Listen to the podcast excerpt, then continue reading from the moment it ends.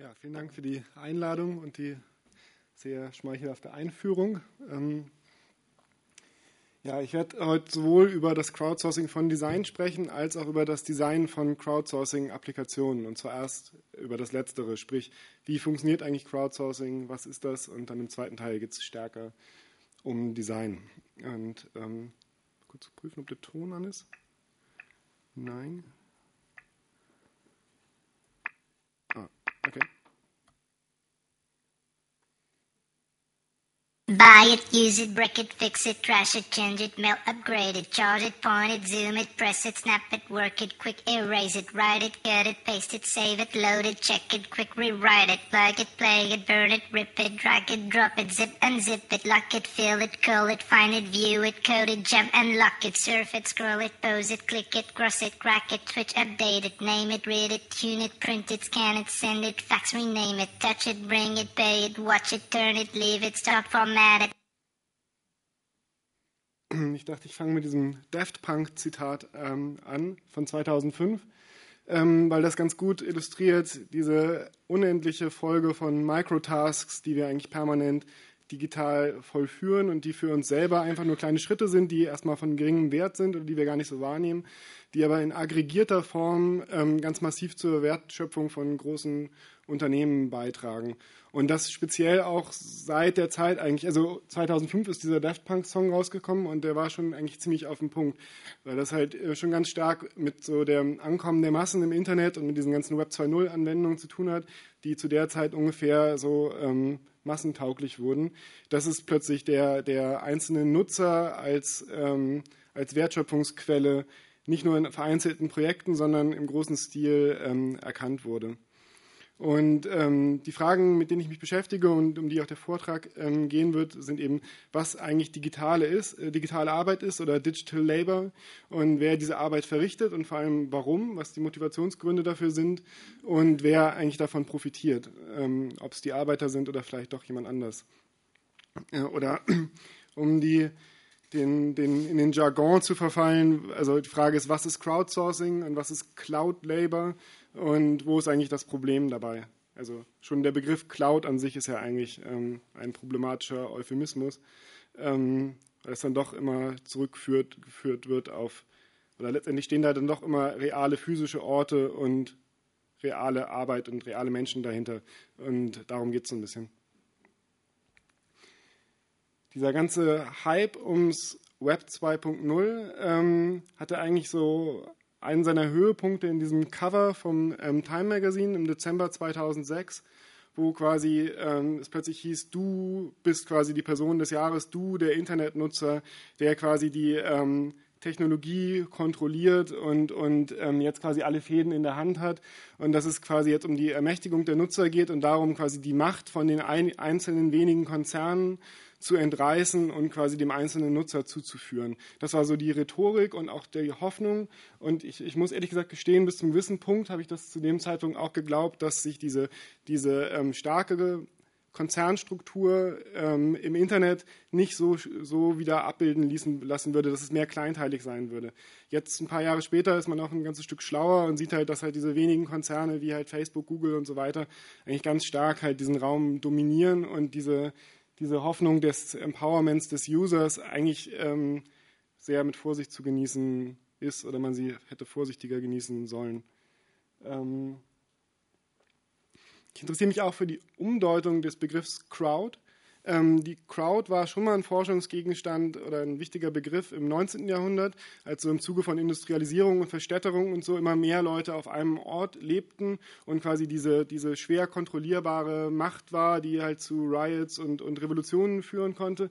Und die Crowd war eigentlich eher ein Begriff für, für etwas, was man etwas, so eine unkontrollierbare, eher ähm, zerstörerische Kraft und ähm, das war eigentlich, äh, es gab halt verschiedene Publikationen, die sich mit dem Begriff der Crowd befasst haben und wie man halt die Crowd steuert und kontrolliert und irgendwie eindämmt, aber es war ähm, sozusagen als eine dumme animalische Kraft gesehen ähm, und nicht als etwas Produktives. Und ähm, angefangen hat dieser Trendwechsel eigentlich mit diesem Buch dort unten, 2002, da war dann plötzlich die Rede von Smart Mobs.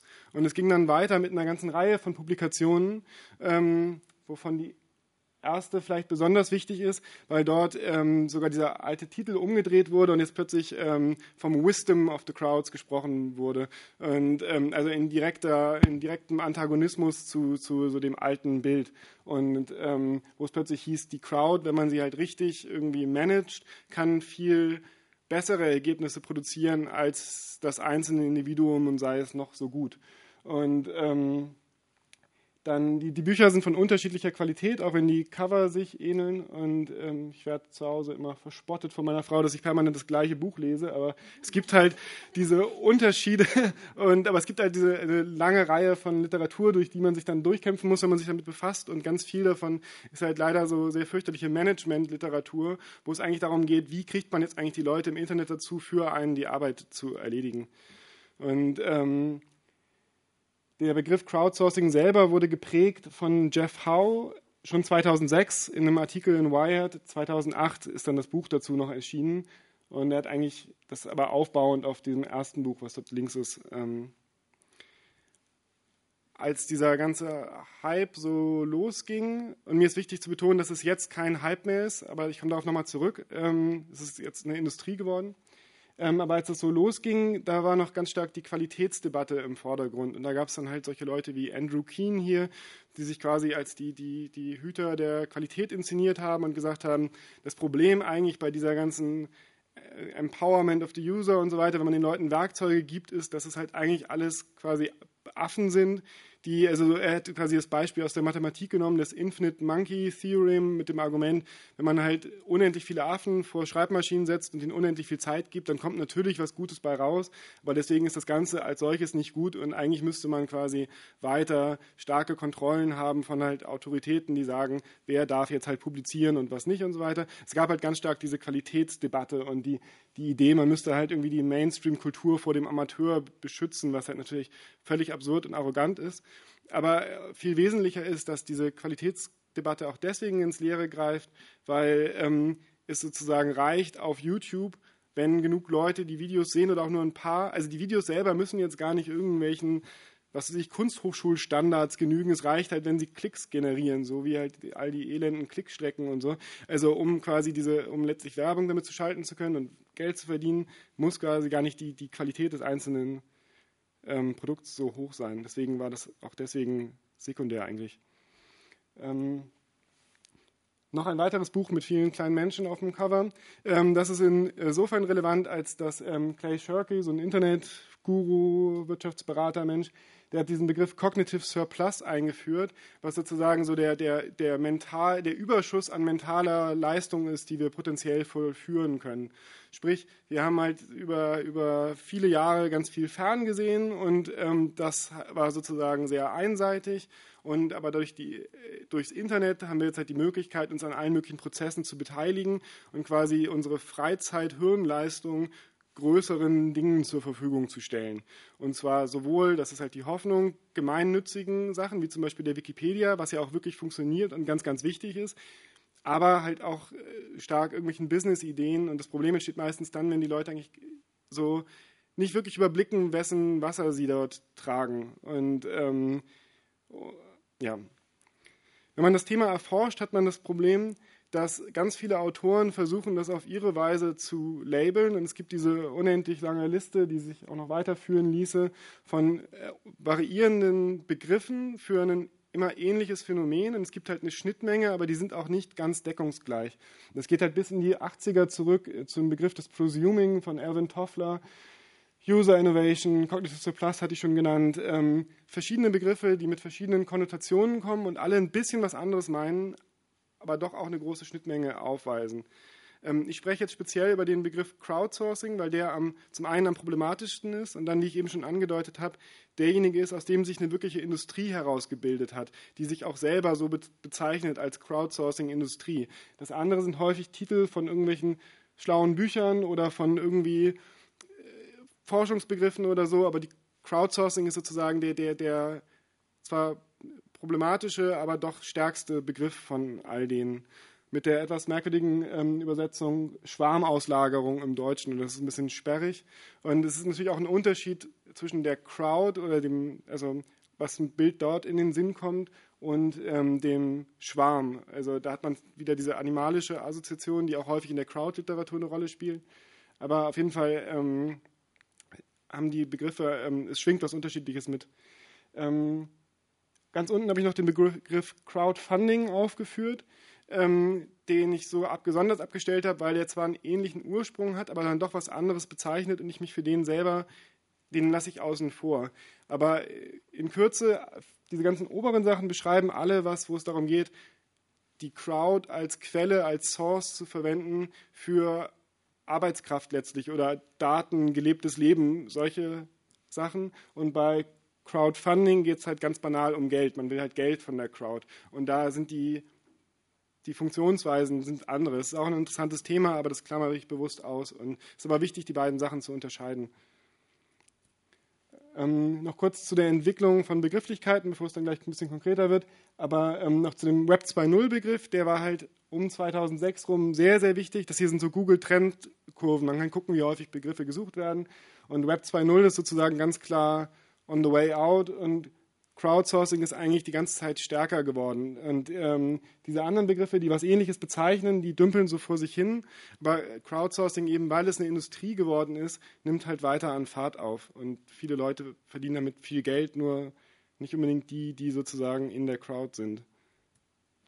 Ähm, das nur kurz, ähm, weil ich glaube, in Deutschland die bekannteste Crowdsourcing-Anwendung das Gutenplug ist, und, ähm, wo eben die Crowd instrumentalisiert wurde oder sich eingesetzt hat dafür, erst Gutenberg und dann verschiedene andere Politiker ähm, zu Fall zu bringen durch diese mühsame Kleinarbeit. Ähm okay, aber was genau ist denn jetzt Crowdsourcing? Auch dort gibt es halt diese, um, diesen Streit mehr oder weniger. Also das ist Jeff Howe, der den Begriff geprägt hat und seine Cocktail-Party-Version steht dort. Aber er hat gleich, auf die gehe ich gleich nochmal ein, aber er hat auch in dem, als er den Begriff geprägt hat, in diesem ursprünglichen Artikel 2006, hat er direkt die Verbindung gemacht zu Outsourcing, das steckt ja auch schon in dem Begriff drin, und zu Cheap Labor in India und China und sagt halt, das ist so 2003, die neue Quelle für Cheap Labor sind halt die Leute, die ähm, im Internet ihre Spare Cycles, also ihre übrigen Hirnleistungen quasi zur Verfügung stellen oder die sich abschöpfen lassen. Und aber dann seine Kurzfassung ist halt, ist, ist, ähm, es ist wie Wikipedia ist, aber auf alles übertragen. Und ähm, da gibt es interessanterweise den sehr, sehr bestimmten Widerspruch ähm, von Jimmy Wales, dem, dem Gründer von Wikipedia, für den Crowdsourcing ein, ein, wie er sagt, vile Term ist, also ein abstoßender, widerwärtiges Konzept, eigentlich ein widerwärtiger Begriff. Ähm, und er sagt halt, dass eigentlich Crowdsourcing bedeutet, dass man halt Leute austrickst dazu, Arbeit für einen zu tun. Und er fragt eigentlich jetzt, was ist das denn für ein Businessmodell? Und da ist natürlich jetzt interessant, dass halt Wikipedia, die für viele eigentlich ein Beispiel für Crowdsourcing ist, dann doch äh, so der Begriff so abgestoßen wird von äh, oder als abstoßend empfunden wird von Jimmy Wales. Und ähm, ich habe hier noch den Linux-Pinguin auch noch mit dazu genommen, um deutlich zu machen, dass halt diese Projekte, für manche Leute ist das auch Crowdsourcing im größeren Sinne, aber der wesentliche Unterschied ist, dass es halt für die Commons ist. Das heißt, es sind schon mal viele Leute, die die Arbeit machen, aber das, was die machen, ist dann noch mehr Leuten nützlich oder steht noch mehr Leuten zur Verfügung. Es wird sozusagen, es geht in die Allgemeinheit über. Wohingegen bei Crowdsourcing, bei klassischeren Crowdsourcing-Anwendungen die Bewegung eher andersrum ist. Viele Leute machen die Arbeit für wenige und nur wenige haben den Nutzen davon. Und das ist eine, eines der wichtigen Kriterien, mit denen man sich verschiedene Plattformen anschauen kann. Jedenfalls die, die gängigste Definition, es gibt auch welche, die gehen eine halbe Seite lang, äh, klein gedruckt, aber die gängigste Definition ist, dass Crowdsourcing stattfindet, wenn Arbeit, die zuvor von Mitarbeitern ausgeführt wurde, mittels eines allgemeinen offenen Aufrufs ausgelagert wird an eine große, nicht vorab definierte Gruppe von Internetnutzern. Und ähm, da ist der entscheidende Punkt, dass es halt um Arbeit geht, die vorher Lohnarbeit war, wo es Krankenversicherung gab, wo es irgendwie Urlaub gab, wo es äh, wo in Sozialsysteme eingezahlt wurde. All diese Errungenschaften, die irgendwie viele Arbeitskämpfe und so weiter vorausgesetzt haben und, und über 150 Jahre gedauert haben oder so, bis wir auf diesem Standard angekommen sind, werden eigentlich durch Crowdsourcing ähm, in ihrem Fundament erschüttert. Und ähm, auch dort muss man dann wieder unterscheiden zwischen Crowdsourcing, was so mal gelegentlich, wo man mal mitmacht, was mal von einer Firma veranstaltet wird, und eben dem, was ich hauptsächlich kritisiere, nämlich dieser Crowdsourcing-Industrie, die äh, quasi in einem großen Stil Arbeit permanent so abwickelt, wo Leute permanent in diesen Zusammenhängen arbeiten. Nochmal eine ähm, schlichte Grafik, die das nochmal auf den Punkt bringt. Also auch diese Medien, Idee, dass halt, also von, angefangen von Brechts Radiotheorie in den späten 20ern, bis, war halt lange die Kritik, dass quasi das, das Massenmedienmodell war, dass es halt auf der linken Seite hier, dass es quasi wenige Institutionen gibt, wenige Sender oder Zeitungen, die quasi dann die, die Massen von isolierten Nutzern quasi be, ähm, ähm, berieseln. Äh, die Masseneremiten, hat Günther Anders das mal genannt, sitzen halt vor ihrer Kiste und haben irgendwie keinen Kontakt miteinander und haben auch keinerlei Möglichkeit, sich selber auszudrücken, weil es halt One-Way ist. Und die Hoffnung im Web 2.0 oder der Mythos war sozusagen, diese großen Big Player werden eigentlich nicht mehr gebraucht und die Leute unterhalten sich eigentlich selber und machen alles füreinander und tauschen halt auf gleicher Augenhöhe und die Big Player sind eigentlich, es gibt keinen Trichter mehr sozusagen. Und die Realität von Crowdsourcing ist aber, dass der Trichter quasi umgedreht ist, dass es quasi wieder diese wenigen Player gibt, die ganz stark profitieren von dem, was halt die Community und die Einzelnen im Internet so treiben in Bezug aufs Open Source nochmal dargestellt. Die Grafik ist jetzt nicht von mir, die andere schon. Ähm, weil hier sieht man nochmal ganz stark bei Crowdsourcing auf der linken Seite gibt es halt meistens, meistens nicht immer, aber es gibt halt diese eine Identität ähm, oder eine Entität, eine Person oder eine Firma oder so, die profitiert, der viele zuarbeiten. Und bei den Open Source und Commons Modellen gibt es ähm, einen viel größeren Austausch zwischen den Leuten. Ähm, die Sachen, die reingestellt werden, sind für andere Leute auch nützlich, nicht nur für den Auftraggeber. Klassisches historisches Beispiel ist ähm, äh, Mark Twains ähm, Tom Sawyer, ähm, wo der Zaun gestrichen werden muss und er es halt schafft, seine Freunde dazu zu kriegen, das für ihn zu tun. Das ist eigentlich es ist eine sehr, sehr smarte Geschichte, finde ich. Und ähm, man kann sich halt die Frage stellen, wo dann eigentlich das Problem ist. Also in der Geschichte ist es tatsächlich sogar so, dass er halt die, das Streichen des Sounds als so attraktiv darstellt, dass er sogar quasi bezahlt wird. Also die ähm, äh, Freunde tragen ihm halt Äpfel und solche Sachen heran, um halt dann in die Ehre zu kommen, für ihn den Zaun zu streichen. Und am Ende sind alle glücklich. Und so argumentieren halt auch viele Crowdsourcer, die sagen, ja nee, die, die wollten das doch alle gerne und ähm, wo ist denn eigentlich das Problem?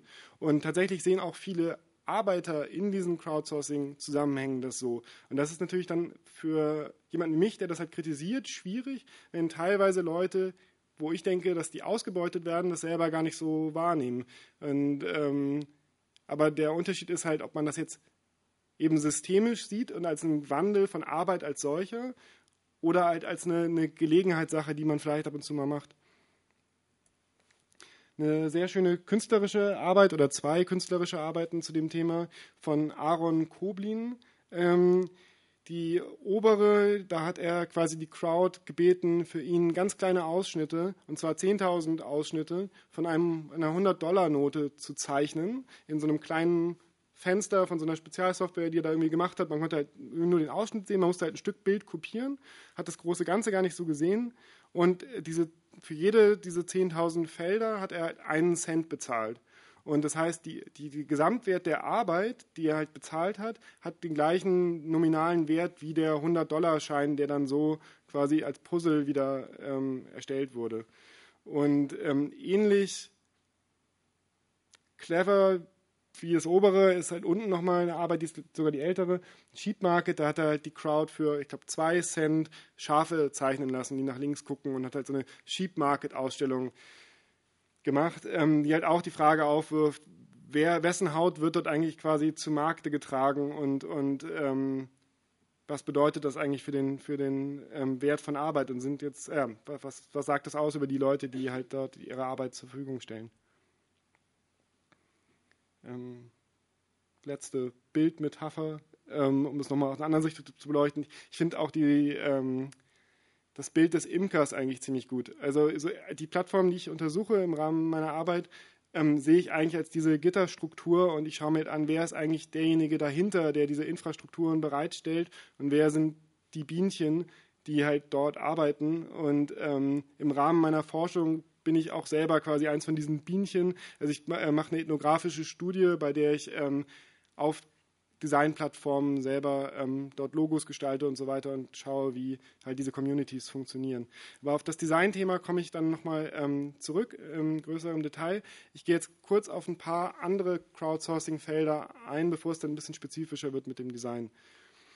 Nicht nur wegen den Begrifflichkeiten ist das Feld ein bisschen unübersichtlich geworden. Es ist auch so, dass halt die, also crowdsourcing.org, das ist so eine die sehen sich selber als so der, der Knotenpunkt der Industrie. Die listen inzwischen über 2000 verschiedene Crowdsourcing-Seiten auf für alle möglichen verschiedenen Tätigkeiten und, und ähm, unterschiedlichste Sachen werden halt gesourced. Also von, von einfach nur Meinungen über, über Reviews, über, ähm, über Coding, über Übersetzungen. Ähm, das Feld ist halt unglaublich weit. Deswegen muss man sich auch spezialisieren, so wie ich jetzt in meinem Fall auf Design, einfach weil ich den Design-Hintergrund habe.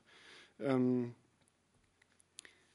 ich versuche das, wie gesagt, immer irgendwie einzuteilen. Ich habe also die Grafik, ich komme auf die gleich nochmal zurück, ich habe es auf Deutsch nochmal übersetzt. Also eine Einteilung, die mir jetzt als hilfreich erscheint, um in dieser Masse zu unterscheiden, ist zu gucken, was motiviert eigentlich die Leute und was ist eigentlich der wesentliche Anreiz. Und die beiden Links, also Rot und Orange, sind Felder, wo die Leute Geld für ihre Teilnahme in der Crowd, in der Crowd kriegen also extrinsische Anreize. Und zwar in dem linken kriegen Sie, wie für diese Schafe, für eine kleine Tätigkeit, für jede kleine Tätigkeit, die Sie machen, kriegen Sie einen ganz kleinen Betrag. Also immer Cent- oder Pfennigbeträge ähm, und das addiert sich dann auf. Aber für alles, was man macht, wird man ein bisschen bezahlt. Die zweite Gruppe, das ist die, über die ich später noch sprechen werde, das ist das, was im Design besonders stark ist. Das sind halt Wettbewerbe. Das heißt, viele Leute machen parallel genau die gleiche Arbeit. Ähm, es gibt eine extreme Redundanz und am Ende wird einer oder eine oder drei Leute werden halt bezahlt, während alle anderen leer ausgehen. Und ähm, dann gibt es die dritte Gruppe, die um, ist typischerweise sind das komplexere Tätigkeiten oder aufwendige Sachen, wie zum Beispiel jetzt, also Wikipedia könnte man dort reinrechnen, aber auch andere Dinge, wo Leute ihre Arbeitskraft, also sich ihrer Arbeitskraft sehr bewusst sind und die aber spenden, weil sie halt denken, das ist jetzt halt ein guter Zweck, das will ich unterstützen, da mache ich jetzt was. Ich will dieses Forum unterstützen, deswegen moderiere ich dort, ich, ich, ich schreibe was auf Wikipedia oder so. Komm, es kommen auch gleich noch andere Beispiele, aber man spendet sozusagen die Arbeitskraft, der man sich bewusst ist. Und die letzte Gruppe sind eigentlich die Sachen, wo man sich der Arbeitskraft gar nicht bewusst ist. Facebook könnte man dazu rechnen. Auch viele andere Sachen, wo man halt irgendwelche Sachen ratet und taggt und kommentiert und was auch immer, was eigentlich gar nicht als Arbeit wahrgenommen wird, sondern so unterschwellig läuft und erst in dieser aggregierten Form ähm, Arbeit wird. Ich gehe jetzt kurz auf diese einzelnen Gruppen ein. Ähm, die, also die, die Crowdsourcing-Industrie ist ganz stark dominiert von diesem Microtasking, diesem, diesem Stückwerk. Und der größte Anbieter davon ist Amazon. Und Amazons Mechanical Turk nennen sie das. Und ähm, der Name geht äh, zurück auf diesen Schachtürken, den manche vielleicht kennen werden, ähm, aus dem 18. Jahrhundert. Ähm, den haben sie deswegen als Namenspaten gewählt, weil das, was Amazon anbietet, sie als Artificial Artificial Intelligence verkaufen. Das heißt, man denkt, es ist eine Maschine, man gibt, man kann Amazon Service nutzen, um dort Aufgaben hinzugeben, von denen man denken würde, es müsste eine Maschine können, Sachen verschlagworten, stapelweise Bilder erkennen, irgendwie rausgucken, ob Adressbücher, gigantische Adressbücher durchtelefonieren, ob die Person dort wirklich noch wohnt oder also so sehr repetitive, monotone Tätigkeiten, die aber dann pro Stück bezahlt werden. Und hinter Amazons Oberfläche, die wie eine Software daherkommt, ist aber, sind aber halt Menschen, die diese Arbeit ausführen. Und ähm, deswegen ist es halt Artificial, Artificial Intelligence, da oben sieht man es nochmal. Und ähm, die Aufgaben bezeichnen sie auch als, also als Hits, aber das, das Hit steht für Human Intelligence Tasks. Und ähm, diese Plattform ist riesig und es gibt alle möglichen unter, also Subunternehmer, Unterplattformen von anderen Firmen, die quasi darauf zugreifen, über so eine API quasi ähm, dort rüber Arbeit erledigen lassen.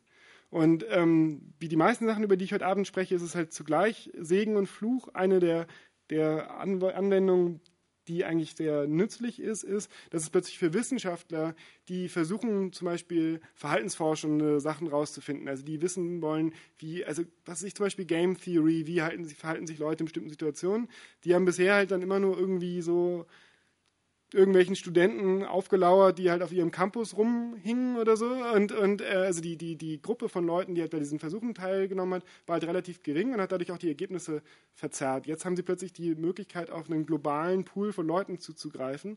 Aber es gibt halt in der Wissenschaft die Debatte, unter welchen Bedingungen das eigentlich fair ist. Also wie viel muss man eigentlich den Leuten zahlen, wenn die, und das ist immer die große Frage, wenn das halt eine globale Geschichte ist. Also muss man dann den Leuten, die in Indien mitmachen, genauso viel mitzahlen wie denen, die halt in sonst wo, keine Ahnung, in Kanada mitmachen oder so.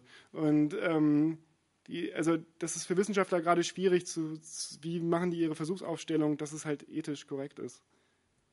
Ähm, genau diese ethische Frage wird halt aber auch häufig ganz ähm, krass übergebügelt. Äh, das hier ist ein, eigentlich ein, ein, ein Prototyp, ein Forschungsprojekt von Stanford. Und ich weiß nicht, wie viele von ähm, Ihnen den Film äh, Soylent Green kennen. Das ist halt ein sehr dystopischer Film, wo es ähm, quasi die, die Apokalypse droht wegen totaler Überbevölkerung. Es ist halt der Overcrowded Planet. Und ähm, die, Au oh, pardon, die, ähm, die Auflösung am Ende, die, die schockierende, so der Matrix-Moment ist, dass halt dann sich rausstellt, dass der, der Snack, den dort alle essen, das einzig Nahrhafte, was es so gibt, eben aus Menschen hergestellt wurde. Also es ist dann, die Auflösung ist halt Soylent Green is made of humans. Und das rechts, dieses Programm Soylent, ist ein, ein ähm, das ist als Plugin für den Browser, für, den, für das Word-Programm gedacht, sodass man dann einzelne Absätze einfach markieren kann und sagen, das an die Crowd geben, damit die das Korrektur lesen oder kürzen oder damit verschiedene Tätigkeiten machen. Also die, die, die, die Crowd, die Humans sind halt versteckt hinter dem Interface und man weist es da einfach hin, so ist halt die Idee. Und ähm, das halt Säulen zu nennen, das mag irgendwie eine lustige Idee so in so einer Runde sein, wenn man als das Entwickler so plant, aber das tatsächlich so zu nennen, ist halt schon sehr zynisch, weil man ja das weil die Leute dann vergessen, also die Ingenieure, die sowas planen, dass sie damit das, quasi das Setting schaffen für den Arbeitsplatz von Leuten. Also die Leute, die das dann dort arbeiten, das ist deren Realität. Die sind dann halt in diesem, gepresst in diesem Snack letztlich drin. Und ähm, das finde ich problematisch. Ein ähm, sehr heller Lichtblick in diesem Ganzen ähm, sind diese beiden Menschen. Ähm, Lilly Irani hier rechts und der Mensch links heißt Six Silberman. Ähm, und die haben ein Browser-Plugin entwickelt für, ich glaube, Firefox primär, was ähm, versucht, dem Kräftegleichgewicht, was extrem entgegen, also gegen die Arbeiter gerichtet ist, auf Mechanical Turk etwas entgegenzusetzen. Weil es dort so funktioniert, dass diejenigen, die die Arbeit dort geben und, und die was von der Crowd haben wollen, also die, diejenigen, die sozusagen die Arbeit zur Verfügung stellen und die Crowd für sich arbeiten lassen, die können sozusagen alle Arbeiter überwachen und können genau sehen, wer macht seine Arbeit wie und können die halt ablehnen und so weiter. Und das ist halt so eine ähm, ziemlich, also und alle Macht ist bei denen, die Entscheidung, ob sie die jetzt wirklich bezahlen oder so, die können die Arbeit auch erst machen lassen, dann sagen, wir finden die Arbeit nicht gut, das ist nicht sauber genug ausgeführt worden, wir nehmen die jetzt mal trotzdem, aber wir zahlen dafür nicht und so. Und ähm, also es ist halt sehr, sehr problematisch. Und ähm, Amazon macht da nichts zugunsten der Arbeiter, es ist komplett zugunsten der Arbeitgeber ausgelegt. Und die beiden haben halt diesen Plugin entwickelt, der, sodass man dann, wenn man Mechanical Turker ist, also Turker nennen die sich, ähm, dann kann man diesen, über dieses Plugin sehen, wie wurden die Arbeitgeber bewertet. Und man kann halt sehen, ah, das ist ein Arbeitgeber, der hat jetzt schon häufiger die Leute nicht bezahlt oder der behandelt die schlecht oder kommuniziert schlecht mit denen und so weiter. Und ähm, das ist eigentlich nur, also eine, eigentlich eine sehr simple Idee, die aber dann doch sehr, sehr mächtig ist und ganz stark genutzt wird von den, von den Arbeitern auf Mechanical Turk. Und ähm, die ich äh, wirklich sehr gut finde. Kurz zu der versteckten Arbeit, ich will darüber nicht zu lange sprechen, aber ähm, ihr kennt äh, sicherlich alle ähm, diese Captures, also jeder muss die ja ausführen, ausfüllen, wenn man im Netz unterwegs ist. Was ähm, viele Leute nicht wissen, ist, dass, das, dass man dort auch Arbeit leistet für jemand anders und ähm, dass das halt so funktioniert, dass einer dieser beiden Begriffe, der dann angezeigt wird, ist derjenigen Partei, die das bereitstellt, immer bekannt. Das ist quasi der Kontrollbegriff, wo geguckt wird, ob man jetzt auch wirklich ehrlich eingibt, was dort steht. Und der andere Begriff ist ein Begriff, den eine Maschine nicht gut lesen kann. Das sind zum Beispiel von irgendwelchen Bücherscans und so weiter, wenn dann halt die Bücher digitalisiert werden und Begriffe ausgespuckt werden, wo der Scanner nicht mit klarkommt, oder wenn man von Street View Hausnummern hat, die in irgendeiner komischen Schrift sind, die irgendwie der Computer nicht lesen kann, dann wird das halt damit kombiniert und ein Mensch kann das halt sehr gut erfassen und ähm, kann halt das dann lösen. Und, und in diesem Fall ist das eine total sinnvolle, coole Anwendung, denke ich, weil ähm, man, man braucht diese Captures, um eben Menschen von Computern zu trennen und Spam zu vermeiden und so weiter. Und da diese Hirnleistung, dieser Cognitive Surplus eh abgeschöpft werden muss an dieser Stelle, dann kann man ihn auch genauso gut für was Sinnvolles nutzen, was in diesem Fall passiert. Ausgedacht hat sich das Louis von Ahn, trotz des deutschen Namens ist der Mensch Chilene und ähm, sehr, sehr clever und hat sich eine ganze Reihe von diesen Nutzungsanwendungen ausgedacht, auch zur Verschlagwortung von Bildern und für Übersetzungsprogramme und so weiter. Der macht ein so ein Ding nach dem anderen.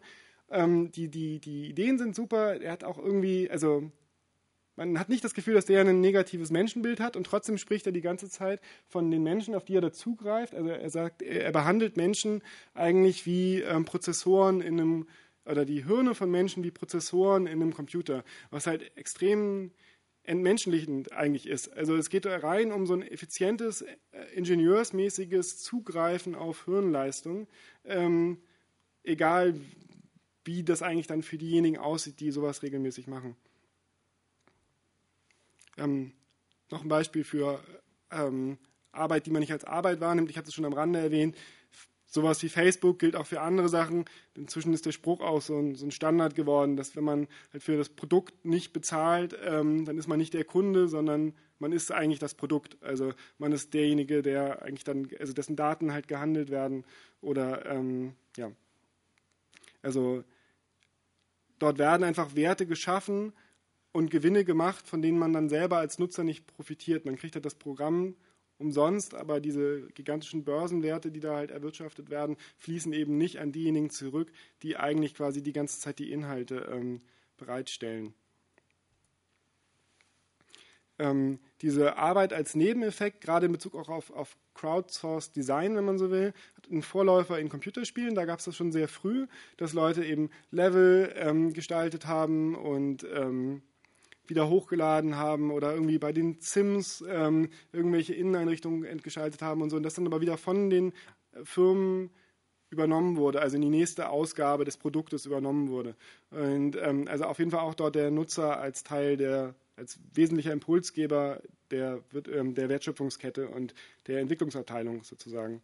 Ähm, das gleiche gilt für ähm, Second Life und Spore und Little Big Planet ähm, hier nur ganz kurz so ein Bild von der Spore-Datenbank. Als ich das Bildschirmfoto gemacht habe, hatten da über, über 100 Millionen Entwürfe wurden da, waren da schon eingereicht. Also von, von Spielelementen, die dann das Spiel letztendlich für alle anderen auch wertvoller machen. Und ich finde diese ganzen Sachen eigentlich total super.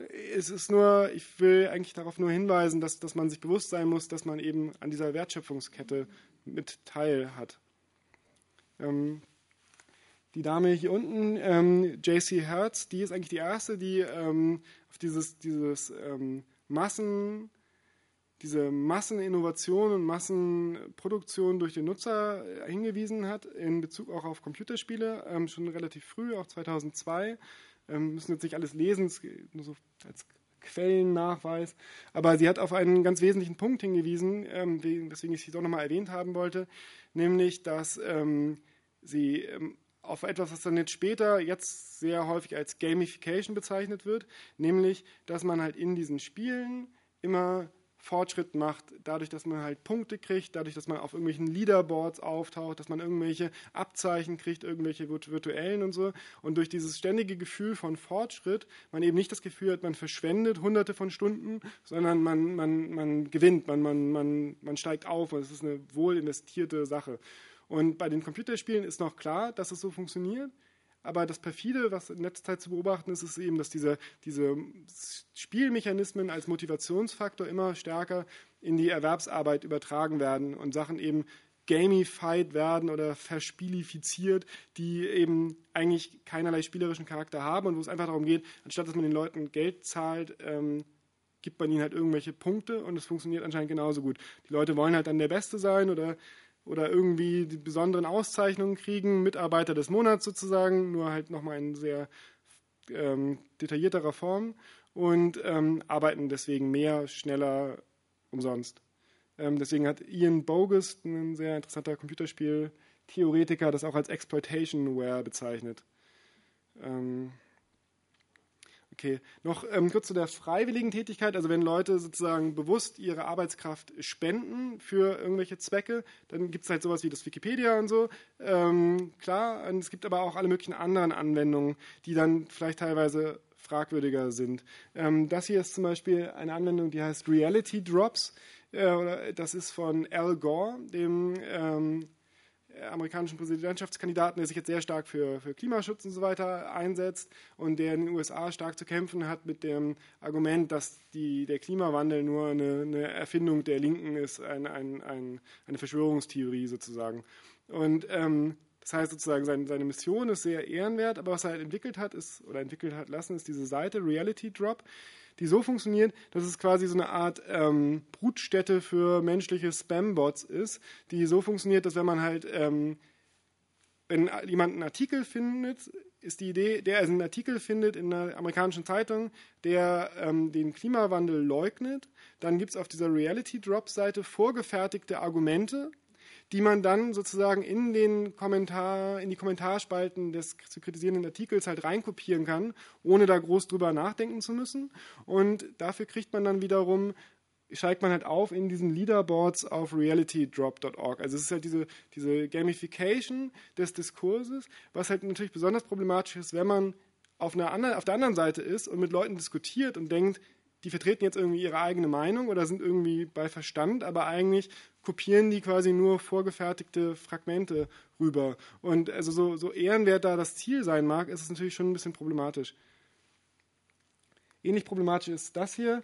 Ähm, da ähm, kann man quasi die, die mexikanische, amerikanische Grenze überwachen als quasi virtueller Hilfs-Sheriff und dort ähm, so ähm, quasi per Livestream soll man dann melden, wenn sich halt irgendwie Menschen mit Gepäck von links nach rechts bewegen oder so oder irgendwie verdächtige Personen sich irgendwo aufhalten und man kann da halt also quasi so, so blockwartmäßig aus der Ferne ähm, Sachen melden. Und das gleiche gibt es jetzt auch in England in Bezug auf so Spätkaufläden und so. Da kann man dann halt sich in die Überwachungskameras einschalten und kriegt dann, muss dafür zahlen und hat dann aber die Chance, Prämien zu bekommen, wenn man einen Dieb erwischt.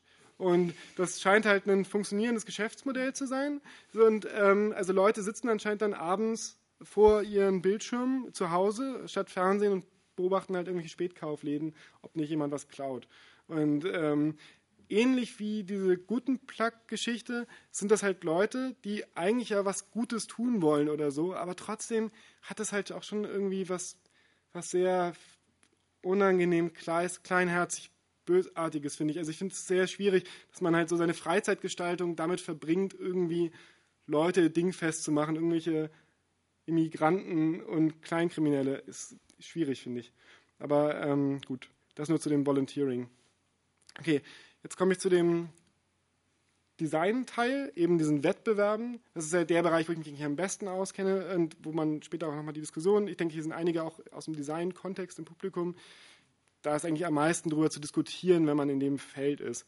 Es ist nicht das Wichtigste, aber das für Designer problematischste Feld. Ähm, das nur kurz als sozusagen der Disclaimer, dass es natürlich alles auch immer schon vor dem Internet gab. Also das hier ist ein Logo-Wettbewerb, den hat Toyota 1936 durchgeführt wo sie halt irgendwie einen Redesign ihrer Marke haben wollten und dann halt eine Ausschreibung gemacht haben und Leute halt per Brief irgendwelche Zeichnungen eingereicht haben. Und ähm, das heißt, das gab es alles schon mal, aber der wesentliche Unterschied ist, hier hat das halt Toyota einmalig gemacht und die Leute, die da mitgemacht haben, haben halt einmalig bei diesem Wettbewerb was eingereicht, aber es war nicht deren tägliche Arbeitsrealität.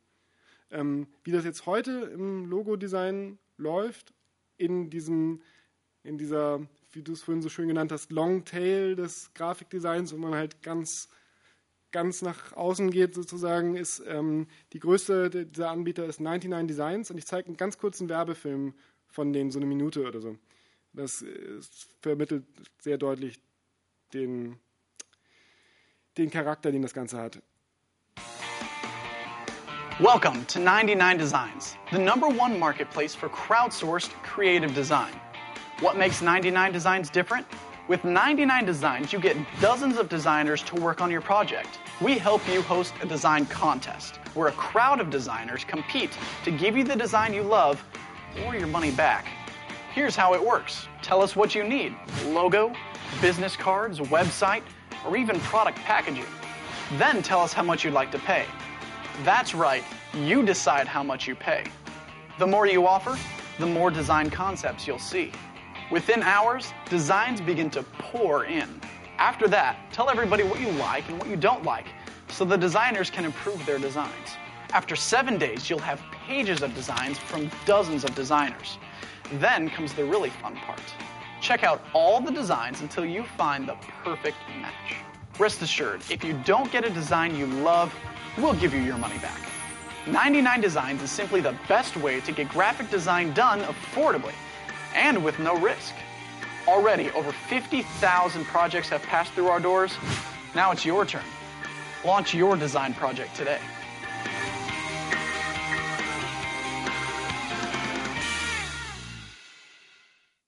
Das war 2011, da waren wir bei 50.000 Projekten, die die abgewickelt hatten. Inzwischen haben die 250.000 Projekte da durchgejagt. Und das ist nur eine von sehr vielen Plattformen. Das ist zwar die größte, aber es gibt noch verschiedene äh, Mitwettbewerber, die ähnlich groß sind. Und es ist einfach riesig geworden.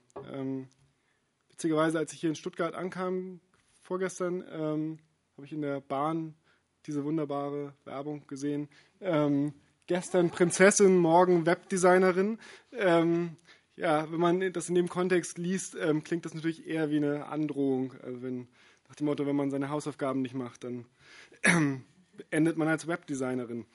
Ähm, ja, jedenfalls ähm, ist das auch deswegen, ich habe es auch deswegen mit reingenommen, weil der Punkt, einer der Aspekte, warum, glaube ich, dieses Crowdsourcing mit Design so gut funktioniert, ist, dass es eben als so ein hochattraktiver Traumberuf gesehen wird und ähm, dass deswegen ganz, ganz viele Leute einfach bereit sind, das umsonst zu machen, ähm, eben aufgrund dieses Traums. Und ähm, das ist natürlich ein Problem für diejenigen, die das sozusagen professionell betreiben, ähm, mit dieser Masse von Leuten, die einfach das nur machen, weil sie es cool finden, ähm, zu konkurrieren.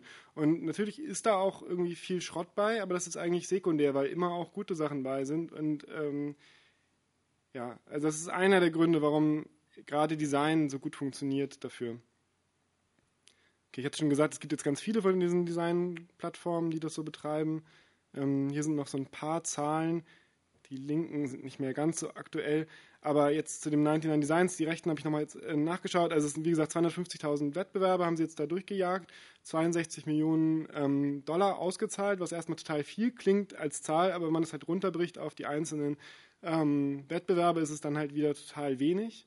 Und ähm, der entscheidende Punkt ist aber die Rechnung dort rechts. Also ähm, ein Kunde zahlt einen Preis, zum Beispiel halt 300 Dollar, und von diesem Preis nimmt die Plattform 40 bis 45 Prozent gleich mal weg. Das heißt, bei 300 Dollar sind das halt irgendwie 120 Dollar, die 99 Designs wegnimmt, und dann bleiben 180 Dollar, um die halt diese Designer wett, also wettstreiten müssen. Und dann machen halt im Schnitt irgendwie 116 Leute, machen halt dann einen, einen Entwurf oder es gibt 116 Entwürfe. Das manchmal nicht, kann man nicht sehen, ob es die gleichen sind oder nicht, aber auf jeden Fall ist dann die Chance, dass der eigene Entwurf genommen wird, ist halt 1 zu 116. Und der Wert des einzelnen Logos von den 116, die man da sieht im Schnitt, ist dann halt irgendwas zwischen 1 und 2 Dollar. Und ähm, das ist natürlich schon ähm, relativ drastisch. Und ähm, vor einer Weile hatte ich mal einen Artikel darüber geschrieben im iMagazine, das ist so ein britisches Grafikdesign-Magazin, und da hat der Illustrator dieses Bild oben links gemacht. Und das war eigentlich als so ein bisschen als eine Kritik, als eine Satire gemeint, nämlich dass halt eben dieser, dieser Kunde halt dann oben steht und es halt diese große Pyramide gibt und alle dem irgendwie so zuarbeiten. Und ähm, das rechts unten ist aus einem anderen Werbevideo von einer anderen, von diesen ähm, Plattformen, wo die sich halt selber so beschreiben. Also in dieser extremen Hierarchie und es sind halt diese kleinen Männchen an diesen Ketten da irgendwie, die halt dann irgendwie dem, dem dicken Kunden halt zuarbeiten. Also das ist eigentlich, eigentlich ist die Karikatur noch fast schärfer, aber es ist halt die, die Selbstbeschreibung dessen, ähm, was die machen. Und ähm, auch muss jetzt nicht gelesen werden, nur als ganz kurzes Beispiel, um mein Gesicht zu zeigen. Das Ganze ist natürlich auch ein globales Phänomen, was auch nochmal ein Faktor ist. Und ähm, es machen halt Leute aus aller Welt mit. Und man muss halt konkurrieren mit Leuten, zum Beispiel wie ihr auf den Philippinen, die halt zum Beispiel auch eine sehr gute Grafikdesign-Ausbildung haben, die denken, für sie lohnt sich das, die natürlich auch viel geringere Lebenshaltungskosten haben. Und von der hatte ich halt so eine Art Aussteiger-Blog gefunden. Also dieses Crowdsourcing von Design ist auch als Speculative Work oder Spec Work bezeichnet und sie spricht davon als die Spec-Sucht und sie spricht eigentlich darüber, wie wie sehr sie das gepackt hatte und dass man immer denkt, jetzt hat man fast gewonnen. Das ist halt so dieser, dieser Lotterieeffekt. Man sieht halt die Zahlen rein, reinlaufen, man denkt immer, ah, ich habe jetzt nur eine Zahl ein bisschen anders und so. Es ist ganz stark dieses, dieses, dieses spielerische Element, dass man denkt, ah, jetzt habe ich diesmal habe ich verloren, aber es war ganz knapp und jetzt das nächste Mal gewinne ich aber ganz bestimmt und das passiert aber nicht. Und, und selbst in den Philippinen lohnt sich das eigentlich nicht. Und die meint auch dann, Leute, lasst es bloß. Hm. Das ist ein Beispiel jetzt aus meiner, meiner Ethnographie, die ich da betreibe, also wo ich da selber mitmache, ähm, das ist, war, da hat so ein amerikanisches College, wollte halt ein Logo von, für sich haben, aufbauen auf diesem Löwen, der da irgendwie bei denen in der Mensa rumliegt. Und äh, man sieht da oben diese ähm, 300 ähm, Euro, äh, 300 Dollar, die da ähm, für in Aussicht gestellt wurden. Und ähm, dann ähm, durch das Mitmachen dort erst dadurch habe ich eigentlich nochmal so einen ganz anderen Aspekt von dem Ganzen verstanden. Nämlich, dass man als Designer quasi, um dort mitzumachen, zwei Varianten hat. Entweder, und die Versuchung ist groß, man betreibt halt diese Totalausbeutung und bemüht sich halt, was wirklich Gutes dort abzugeben, weil, und das ist ein weiteres Spezifikum von Design, man ja dort dieses Portfolio hat und überhaupt die Sachen von einem im Internet rumgeistern und da steht ja nicht dran, wie wenig man dafür gekriegt hat oder wie wenig Zeit man dafür gebraucht hat. Deswegen, wenn man jetzt was, wenn ich selber habe totale Hemmungen, dort irgendeinen Trash hochzuladen, weil ich denke, das fällt ja dann irgendwie auf mich zurück. Ich stehe ja dann schlecht als Designer da. Deswegen bin ich eigentlich sozusagen dazu geneigt, mehr Zeit reinzustecken, als wirtschaftlich sinnvoll wäre. Diejenigen, die dann irgendwie weniger eitel oder cleverer sind oder wie auch immer, die denken sich einfach, okay, ich habe ich hab eine Chance, also ich kriege da irgendwie pro Logo im Schnitt irgendwie zwei Dollar, mehr darf das auch nicht kosten. Also kritzel ich dort schnell was hin, beziehungsweise Zeichnungen sieht man dort nie. Ich lade halt aus irgendeiner Datenbank irgendwas runter. Und ähm, die Leute laden halt dann irgendeinen Trash hoch und man sieht ganz klar diese zwei Gruppen von Leuten, die halt irgendwas hochladen und denen, die irgendwie ähm, viel zu viel Zeit eigentlich da reinstecken. Und dann gibt es aber das Problem, dann findet der Kunde das womöglich gut, was da irgendwer hochgeladen hat. Und dann ist es halt so eine ganz unangenehme Stimmung in dieser Community, weil die Leute sich dann halt gegenseitig verraten und gegenseitig versuchen, die Entwürfe der anderen schlecht zu machen und dann zum Beispiel in diesem Fall darauf hinweisen, dass halt der Löwe dort oben links eigentlich geklaut worden ist von der Tattoo-Plattform rechts und der sieht zwar im ersten Moment anders aus, aber wenn man sieht, die, der Haarkranz ist sozusagen die gleiche Vektorgrafik und dann, ich glaube, links ist das das Gesicht von dem Laienlöwen, von dem Schokoriegel und rechts war halt irgendwas, irgendwas anderes. Und ähm, aber was, worauf ich eigentlich hinaus will, ist, dass es halt diese, diese, was das für ein Arbeitsplatz ist. Also wenn man das als Arbeitsplatz sieht, ist es halt ziemlich extrem. Ähm, entschieden hat sich der Kunde dann für diesen Löwen, ähm, was auch ähm, sage ich mal, Ausdruck von dem Problem ist, dass halt die Kunden, die sich ja nicht mit Design auskennen, gar nicht überblicken können, was jetzt eigentlich wirklich als Logo funktioniert, auch irgendwie einfach nur in Schwarz auf dem Briefkopf oder sonst wie. Ähm, da ist, die sind eigentlich überfordert von den Hunderten von Logos, die sie dort kriegen und nehmen dann halt irgendwas so nach Geschmack, was dann häufig ziemlich gruselig ist. Obwohl halt tatsächlich häufig auch sehr, sehr gute Logos dabei sind, aber die werden dann zum Beispiel nicht genommen.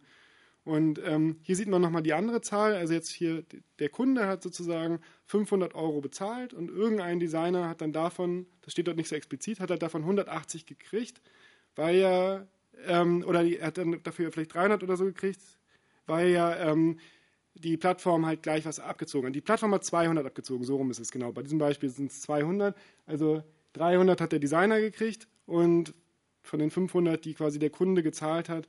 Und ähm, das heißt, äh, ein Haufen Leute sind halt beschäftigt gewesen, aber die Plattform, die eigentlich selber gar keine Arbeit macht, die machen nicht mal irgendeine Moderierungstätigkeit oder sowas, die ähm, machen halt in, in 100 Prozent der Fälle ähm, einen sehr, sehr guten Schnitt. Okay, ich hatte ja davon gesprochen oder dem Titel angedeutet, dass es nicht nur ähm, The Bad and the Ugly ist. Das war jetzt sozusagen. Jetzt zeige ich noch ein paar Plattformen kurz, die, also drei, um genau zu sein, die versuchen, ein bisschen was besser zu machen kann man dann auch nochmal darüber diskutieren, inwieweit das funktioniert. Das ist eigentlich gerade die Frage, die mich persönlich am stärksten beschäftigt. ähm, nämlich ob es quasi eine Frage der Parameter ist oder ob das Problem, das Problem im Crowdsourcing selber verankert ist. Ähm, das hier ist OpenIDEO. IDEO ist vielleicht einigen Begriff, ist halt so eine riesige ähm, Agentur in den USA, die ähm, quasi so Produktentwicklung für verschiedene andere Firmen übernehmen. Und die haben halt auch diese OpenIDEO-Seite, wo sie Crowdsourcing betreiben. Und ähm, dort sind eigentlich so die typischen Sachen vertreten. Ähm, auch ganz stark Gamification. Also ich habe dort quasi diesen, diesen, dieses Tortendiagramm, was meinen Designquotienten darstellt. Und das heißt, für alles, was ich auf der Plattform mache, kriege ich irgendwie Punkte und das fällt dann aber auch auf mich zurück. Also ich habe natürlich einen die Leute sehen mich quasi an, durch dieses Pie-Chart und das muss natürlich, ich bin sozusagen motiviert. Ich kriege kein Geld auf der Plattform, aber meine Motivation ist halt Punkte zu kriegen, damit ich dort als guter Designer dastehe. Und die Aufgaben dort, also die Idee ist sozusagen, das Grundkonzept ist, es sind ähm, Projekte, die gemeinnützig sein sollen und ähm, sozusagen ähm, komplexere, gesellschaftsrelevante Projekte sind, aber die trotzdem von privaten Kunden an OpenIDEO oder an IDEO herangetragen werden. In diesem Fall habe ich da bei einem Projekt mitgemacht, wo die Stadt Singapur irgendwie von OpenIDEO wollte, neue Konzepte zu mehr Ökologie und mehr Grün und mehr Community in der Stadt. Muss man zum einen sehen, dass halt Singapur äh, relativ drakonisch, also relativ totalitär ist und relativ drakonische Strafen, wie zum Beispiel Prügelstrafe und so weiter hat. Also es ist jetzt nicht alles nur so, ähm, so ganz gemeinnützig, äh, deswegen ist es schon mal ein schwieriger Kunde und so sehr es OpenIDEO ist, ist halt überhaupt nicht transparent, was eigentlich OpenIDEO als Firma von Singapur dafür kriegt. Klar ist nur die, die Designer, die dort mitmachen und das ist sehr, sehr zeitintensiv, viel zeitintensiver als diese Logoarbeit ähm, müssen sich halt dann intensiv mit irgendwie damit auseinandersetzen, was ist eigentlich in Singapur los, was gibt es da schon und auch mit denen, was die anderen Leute beitragen. Die Leute schreiben halt richtig aufwendige Designkonzepte und man muss halt die Sachen von den anderen auch lesen und so. Man muss relativ viel Zeit investieren, um irgendwie über, zu überblicken, was eigentlich da passiert, um dann selber wieder was Sinnvolles aufeinander aufbauendes dazu beizutragen. Was daran allerdings ziemlich cool ist, ist, dass halt die die, es, es, bleibt dann für die Commons. Also die Sachen sind dann frei. Es ist nicht so wie bei diesen ähm, Logo-Plattformen, wo dann halt der Auftraggeber alle Rechte einstreicht oder sogar das rechtliche Risiko teilweise bei den Beitragenden ist, sondern hier könnte jetzt theoretisch auch irgendwie, keine Ahnung, Castrop Rauxel hingehen und dann einfach sich nehmen, was dort an, an Ideen für Singapur ist und das einfach halt frei mitnutzen. Und ähm, und die Stimmung in der Community ist halt eine ganz andere als in den Logo-Plattformen, weil es eben viel eher auf Kollaboration ausgelegt ist. Und es, man, man, man streitet sich nicht um diese ganz kleinen Kuchen, den dann nur einer kriegen kann, sondern es kriegt sowieso keiner irgendwas, sondern nur Punkte. Und das verändert halt die Stimmung in der Community ganz stark. Ist natürlich irgendwie bitter, dass dann der Schluss ist, dass es besser ist, den Leuten gar nichts zu zahlen, als nur ein bisschen. Aber ähm, genau, und noch eine Sache zu OpenIDEO, das ist jetzt ähm, mehr anekdotisch, aber ähm, ich habe von Leuten gehört, die sich bei Bewerbungsgesprächen bei OpenIDEO gefragt wurden, ob sie denn schon mal auf der Plattform, bei, bei Bewerbungsgesprächen bei IDEO gefragt wurden, ob sie schon auf der Plattform designt hätten und wie denn da ihr Designquotient und so weiter sei. Also man kann das Ganze halt auch lesen als so eine Art virtuelles Assessment Center, wo also auch die Leute motiviert sind, dort mitzumachen, weil sie eigentlich einen Job bei IDEO wollen.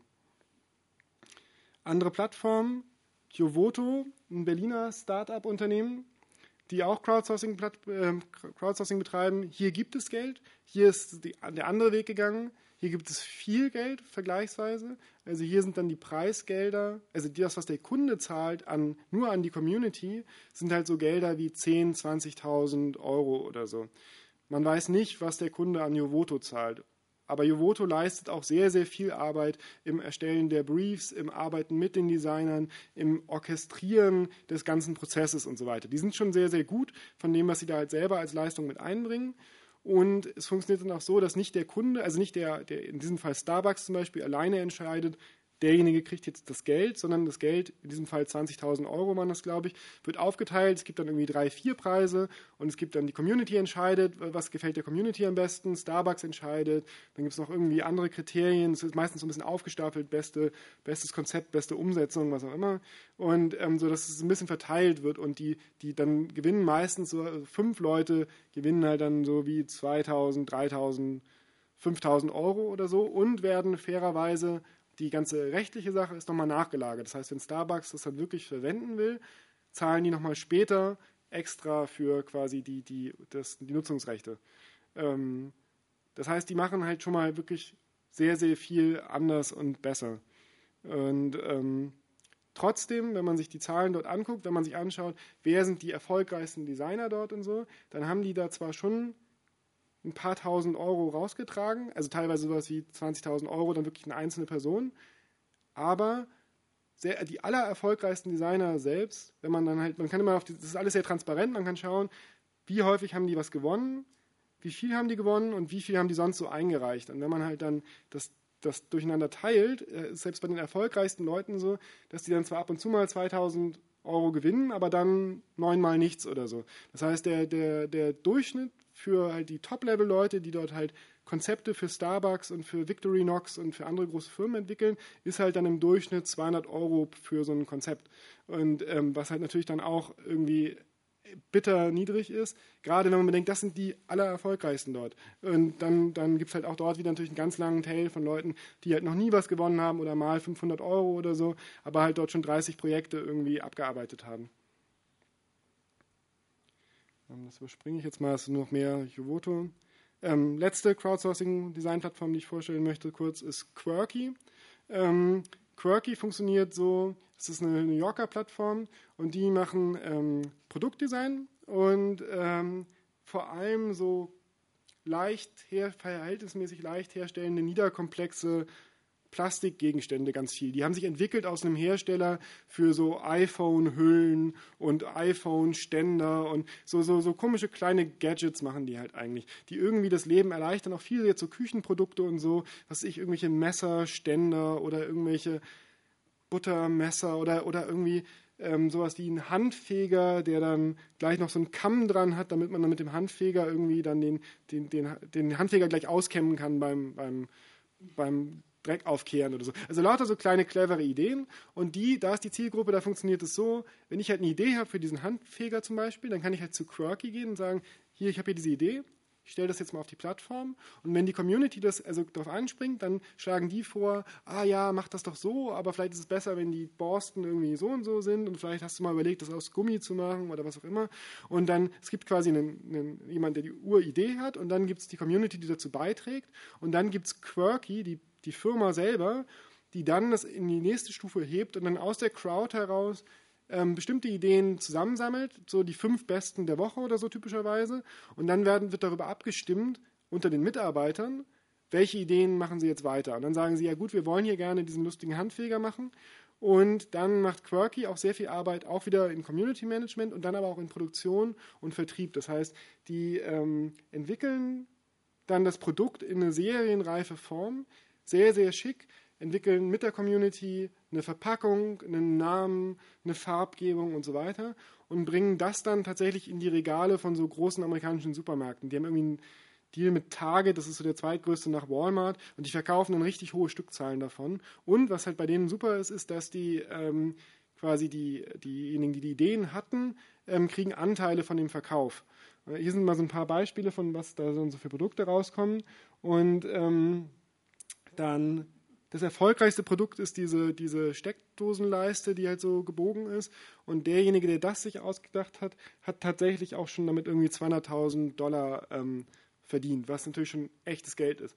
Allerdings war der auch einer der allerersten und da haben sie wohl auch gedacht, das war zu viel. Jedenfalls haben sie dann die, den Anteil danach irgendwie reduziert, was jetzt der Einzelne kriegen kann.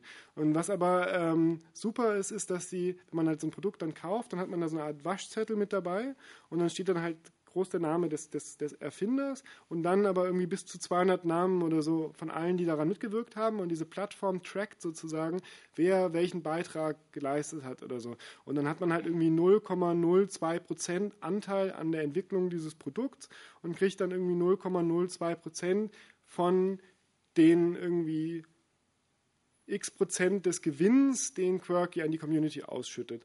Und also es ist, also natürlich macht Quirky sozusagen den, den wesentlichen Gewinn, aber im Gegensatz zu den 99 Designs leisten die extrem viel Arbeit. Also man muss das, man darf die nicht in einen Topf werfen, weil die halt schon ähm, quasi einen ganz wesentlichen Teil des Produktdesigns machen, auch das Risiko bis zum gewissen Grad tragen, das halt überhaupt alles in die Läden erstmal zu bringen und so.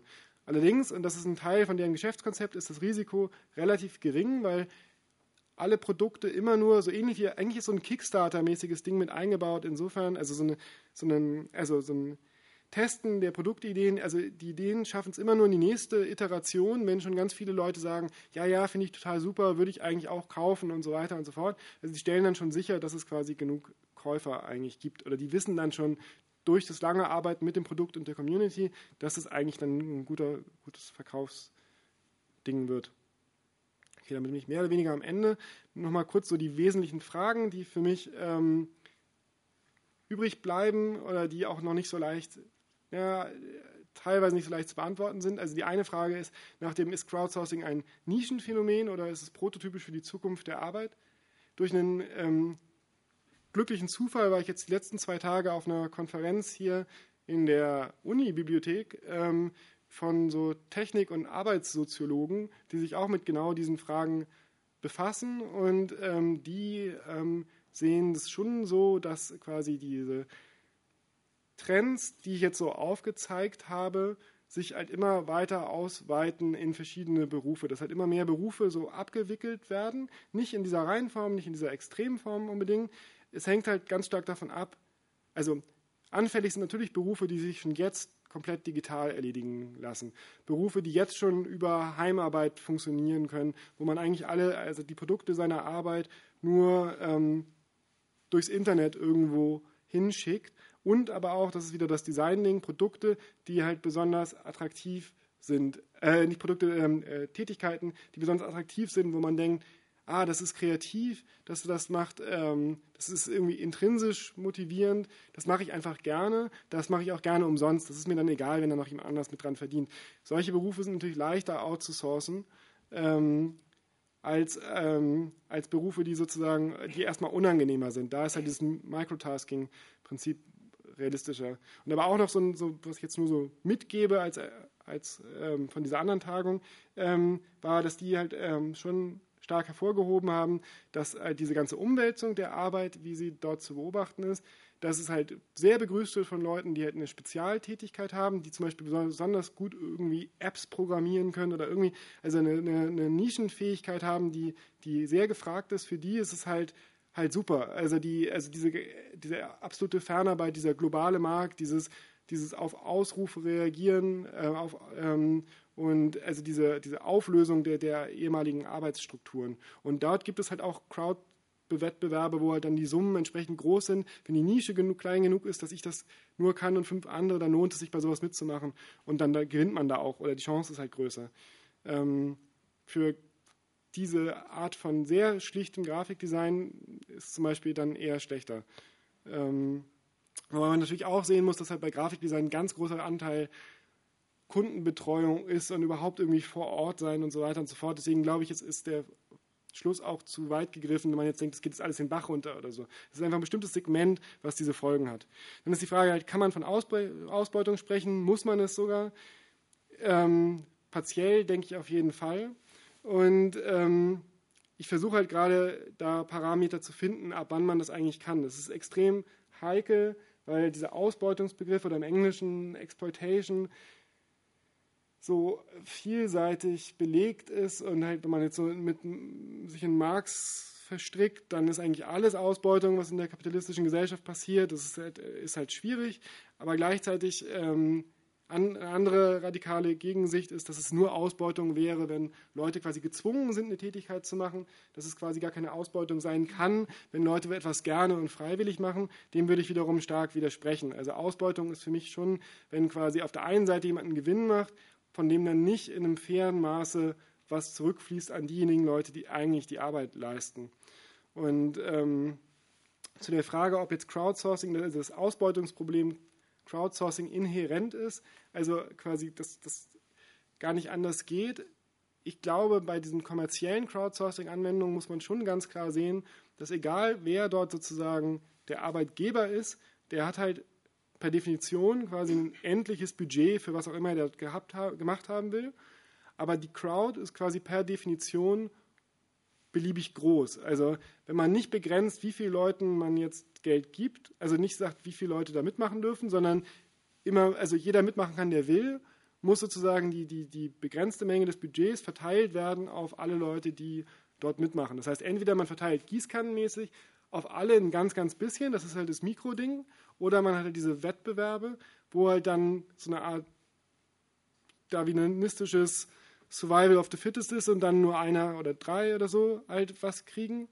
Ähm, ja, und, und, aber man kann nicht alle fair bezahlen. Oder man macht halt dieses Prinzip, dass man halt, wenn Gewinne erwirtschaftet werden, was ja dieses quirky-Ding ist, das wieder an die Community zurückverteilt. Aber das erfordert halt so ein extrem genaues Überwachen, wer macht eigentlich was und wann und wie. Und das ist natürlich sehr, sehr schwer zu bewerten. Gerade auch im Vergleich zu, wenn man, wenn man auf der einen Seite Ideengeber hat und auf der anderen Seite Leute, die dann die Umsetzung machen. Das ist sehr schwer zu bewerten, was eigentlich dann mehr oder besser bezahlt werden muss. Es gibt in den USA gerade verschiedene Be Bewegungen von rechtlicher Seite, also insbesondere einen großen Fall, wo ähm, Crowdflower, eine der Plattformen, gerade verklagt wurde mit so einer Sammelklage, ähm, wo es darum geht, einen Mindestlohn zu fordern für halt die Crowdarbeiter in den USA. Und also der, der Stundenlohn, der durchschnittliche von auf Amazon Mechanical Turk, liegt bei ungefähr 1,40 Dollar. Und ganz viele Leute machen das in den USA, um damit irgendwie sich über Wasser zu halten in Phasen von Arbeitslosigkeit und so weiter. Mindestlohn wäre halt irgendwas bei 10 oder 12 Dollar oder so. Und äh, paradoxerweise haben die Arbeiter, oder wenn man so auf diesen Blogs oder auf so Foren von Arbeitern liest, von Crowdworkern, haben die ja total Angst vor der Gesetzgebung. Die denken halt, wenn das durchkommt, dass ein Mindestlohn gefordert wird, dann sind wir eigentlich erledigt, dann, dann, dann bricht uns das auch noch weg, weil dann, dann wird einfach Crowdsourcing quasi in den USA abgestellt und dann, dann können wir, werden wir nur nicht mehr zugelassen zu einem Geschäft, was anderswo weiterläuft. Das führt direkt zu dem Globalisierungspunkt. Das ist halt ein weiterer Aspekt, warum halt diese Gesetzgebungsschiene ein bisschen schwierig ist, weil natürlich, also ähm, das eine totale Globalisierung des Arbeitsmarktes ist und die totale Konkurrenz quasi mit allen möglichen anderen Leuten und dann halt nationale Gesetze dem irgendwie sehr, sehr schwer beikommen können.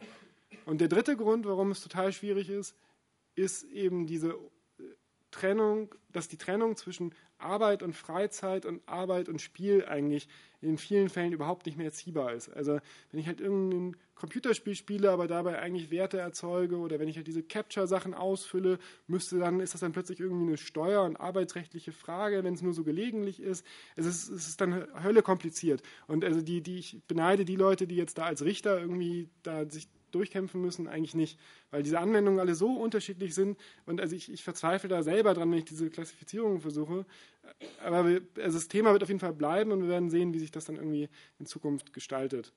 Und ähm, viel erfolgsversprechender als sozusagen ähm, Gegenmittel finde ich dann halt diese Selbstorganisationssachen, wie ähm, ich gezeigt hatte mit diesem Turkopticon, diesen beiden Leuten, die ja diesen Browser-Plugin gemacht haben und so. Dinge, die halt sozusagen auf Informationsebene den Leuten, die halt da als Arbeiter tätig sind, Werkzeuge in die Hand geben, um irgendwie ein Gegengewicht ähm, zu schaffen. Und ähm, ja, damit bin ich eigentlich durch. Vielen Dank.